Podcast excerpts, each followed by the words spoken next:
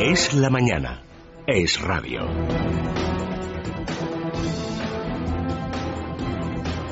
Seguimos en Es la mañana de Federico contándoles todas eh, las noticias que hoy tenemos, eh, hoy lunes, en una jornada, por cierto, donde ya lo habrán notado, bajan las temperaturas hasta 10 grados en relación a ayer y a las últimas jornadas, a la semana pasada, e incluso parece que va a ser más frío en los próximos días, con máximas en Madrid en torno a apenas los 20 grados. Así que, como ven, algo más de fresco que en los últimos días, donde se ha registrado un calor, la verdad, bastante importante, donde prácticamente ha sido imposible dormir incluso por la noche con máximas de hasta 20 grados, eh, como decimos a estas horas de la madrugada.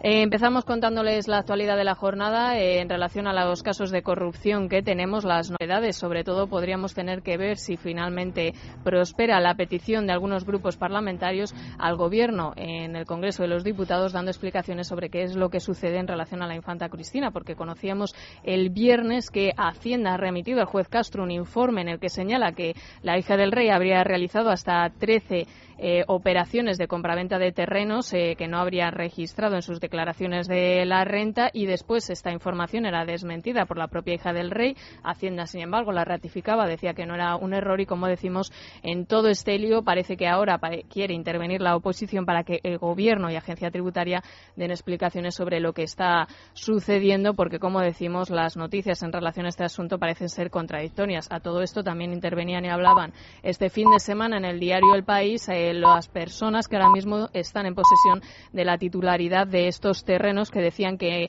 pertenecen a su familia desde hace muchísimos años y que no los han adquirido a la hija del rey. Así que en relación a este asunto hay bastante lío que veremos si se explica en las próximas horas y si el Ejecutivo está dispuesto a contarnos exactamente qué es lo que está sucediendo, sobre todo en relación a Hacienda y esas documentaciones, ese informe que tienen en relación a la infanta Cristina. También tenemos novedades sobre convergencia y cata Las cantidades que se habría llevado este partido en relación al caso del Palau, que cada vez son más grandes, eh, son más llamativas y cada vez hay más dinero que incluso ni siquiera se sabe a dónde se ha destinado exactamente y también muchas otras noticias en relación a la corrupción del caso Gürtel y también caso Bárcenas eh, y exactamente los últimos estudios en relación a la corrupción de nuestro país, qué es lo que revelan y en qué situación y qué imagen transmitimos de nuestro país al exterior. Comenzamos el repaso a la actualidad con la ayuda de Vanessa Vallecillo y Tania Lastra. PSOE, Izquierda Unida y UPyD pedirán al Gobierno y a la Agencia Tributaria que aclare el informe de Hacienda sobre la venta de varias fincas que habría realizado la infanta Cristina por valor de 1.400.000 euros, algo que ha negado la hija del rey. El documento que ya está en manos del juez José Castro sostiene que la infanta vendió 13 fincas en Alicante, Ciudad Real y Barcelona entre 2005 y 2006, poco después de adquirir el palacete de Pedralbes por casi 6 millones de euros. Los actuales dueños de esos terrenos negaron al diario El País haberlos comprado a la infanta Cristina y y creen que les han utilizado para defraudar a Hacienda. Los partidos catalanes reúnen hoy a su comité de dirección para analizar asuntos de la actualidad en medio de la polémica por el caso Palau, en el que Convergencia se llevó 6.600.000 euros. Según la Fiscalía, aún hay 9.600.000 euros en paradero desconocido que podrían haberse destinado a fines particulares. El viernes, Anticorrupción solicitó el cierre de la instrucción y la apertura del juicio oral. Después de que Artur Mas dijera que la Fiscalía acusa solo con suposiciones, Eduardo Torres Dulce le ha respondido que tienen pruebas suficientes. Porque sin pruebas se acusa convergencia de determinadas cosas, pero sin pruebas, que además os digo que no hay en algunas cosas concretas. es una, manera es una forma curiosa de acusar a uno sin pruebas, sino con suposiciones. Suposiciones se pueden hacer de cualquiera, de toda la vida, incluso de la Fiscalía. Fins a la Fiscalía. La posición del Ministerio Fiscal es una posición imparcial, ponderada, basada en un largo trabajo de instrucción creemos que disponemos de las eh, pruebas suficientes para formular una acusación con respecto a dichos delitos y hay que debatirlo en una vista ante los tribunales y son estos los que en un Estado de Derecho deciden siempre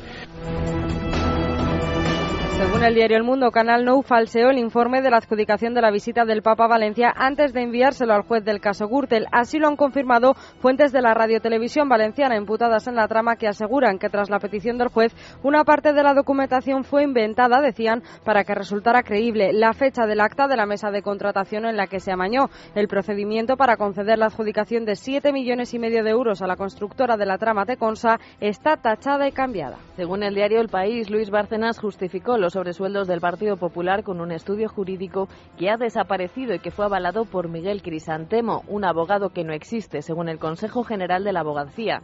Según el libro de sobornos de la trama Gürtel, se le atribuye a Bárcenas el cobro de más de un millón de euros en comisiones ilegales. Durante casi 20 años, el extesorero ha buscado subterfugios como la venta de cuadros o su afición al esquí en Suiza para desviar la atención sobre su actividad.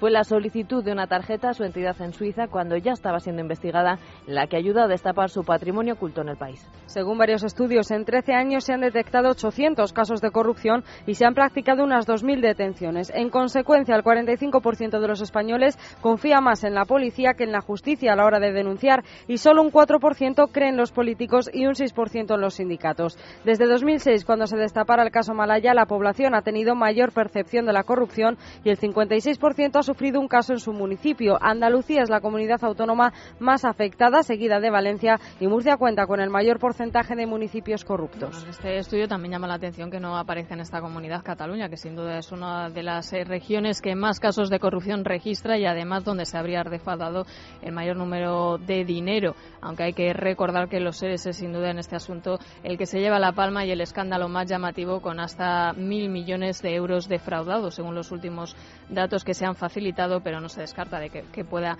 ser la cantidad todavía mayor.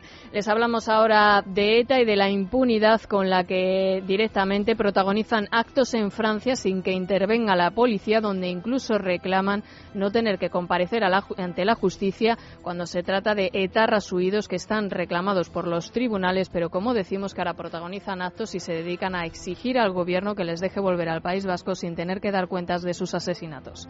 Alberto Ruiz Gallardón inaugura hoy la decimoprimera sesión del Grupo de Trabajo Hispano-Francés de Cooperación contra el Terrorismo después de que este fin de semana etarras huidos escenificaran un acto en Francia para pedir regresar al País Vasco sin pasar por la justicia.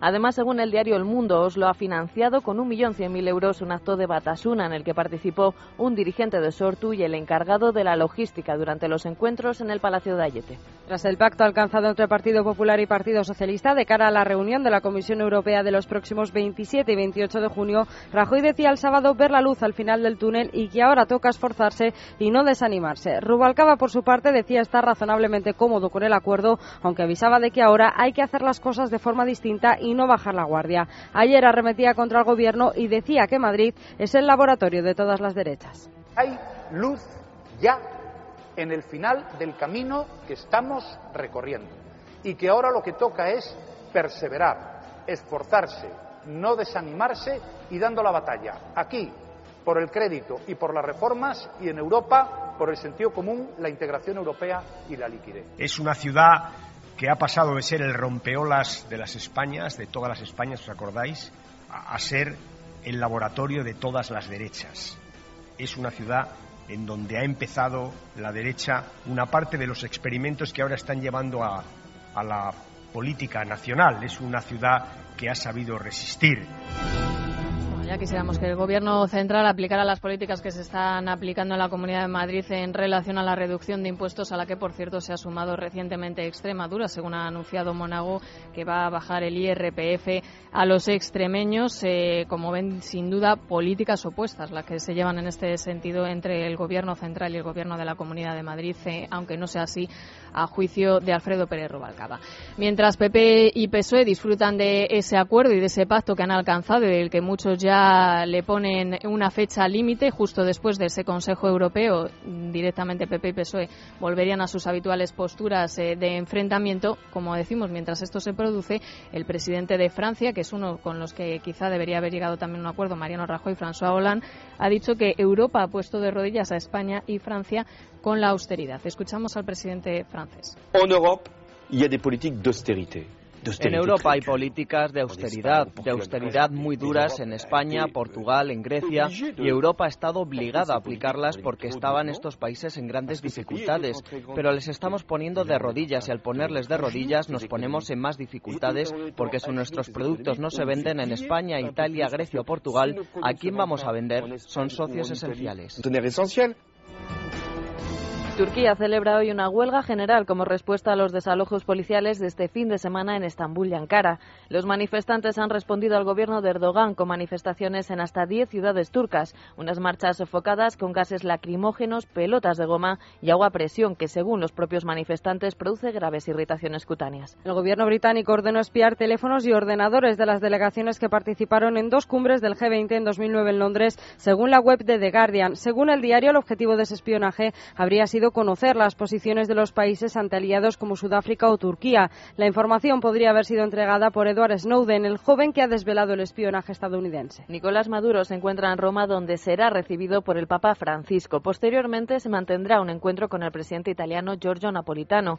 Este viaje tiene lugar después de que el líder de la oposición, Capriles, enviara una carta al pontífice en la que le pedía su ayuda y denunciaba la violación de libertades y derechos en Venezuela. En el país, el gobierno de Maduro quiere ahora prohibir a las madres que usen biberones y prevé sanciones que van desde 500 a los 38.000 euros. Peter Nekas, el primer ministro checo, presentará hoy su dimisión después de que una de sus colaboradoras fuese a prisión acusada de abuso de poder, soborno y espionaje ilegal. El jueves, un centenar de policías detuvieron a ocho personas en el registro de las oficinas del gobierno. Según la Constitución checa, ahora el Ejecutivo al completo deberá renunciar y buscar una mayoría parlamentaria.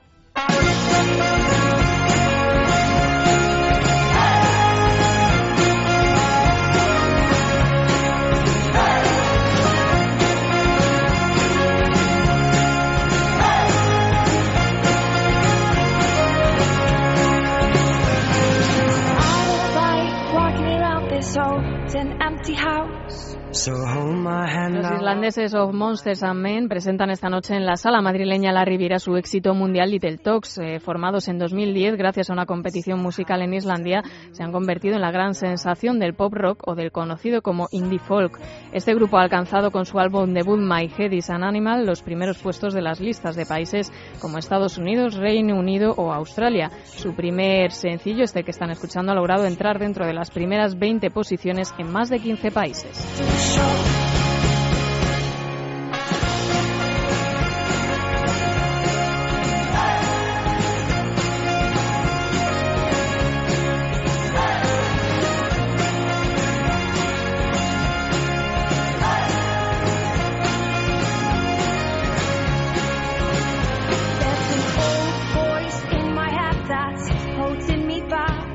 Well, tell her that I miss our little talks.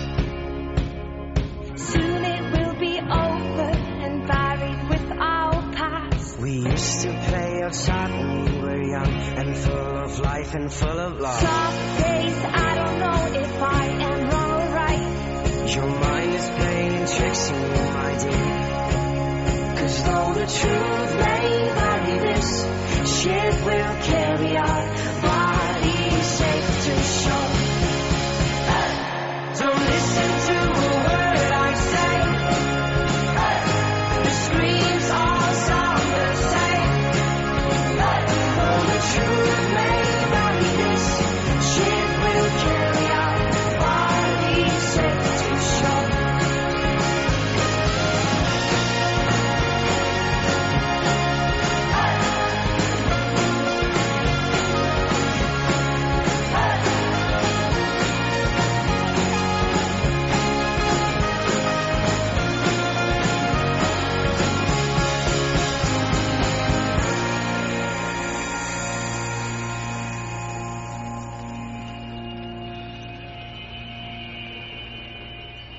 gone, gone, gone away. I watched you disappear.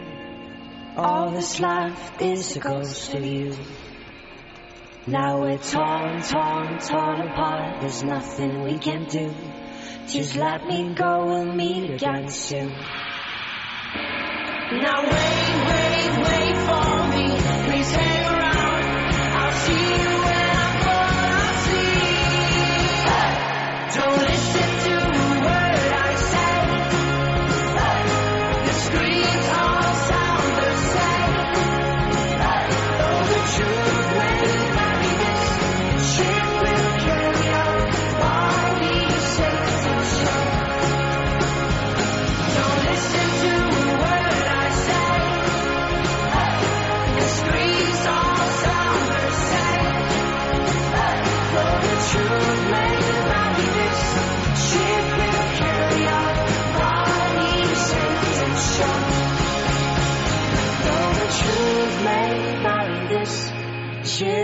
carry our bodies safe to shore.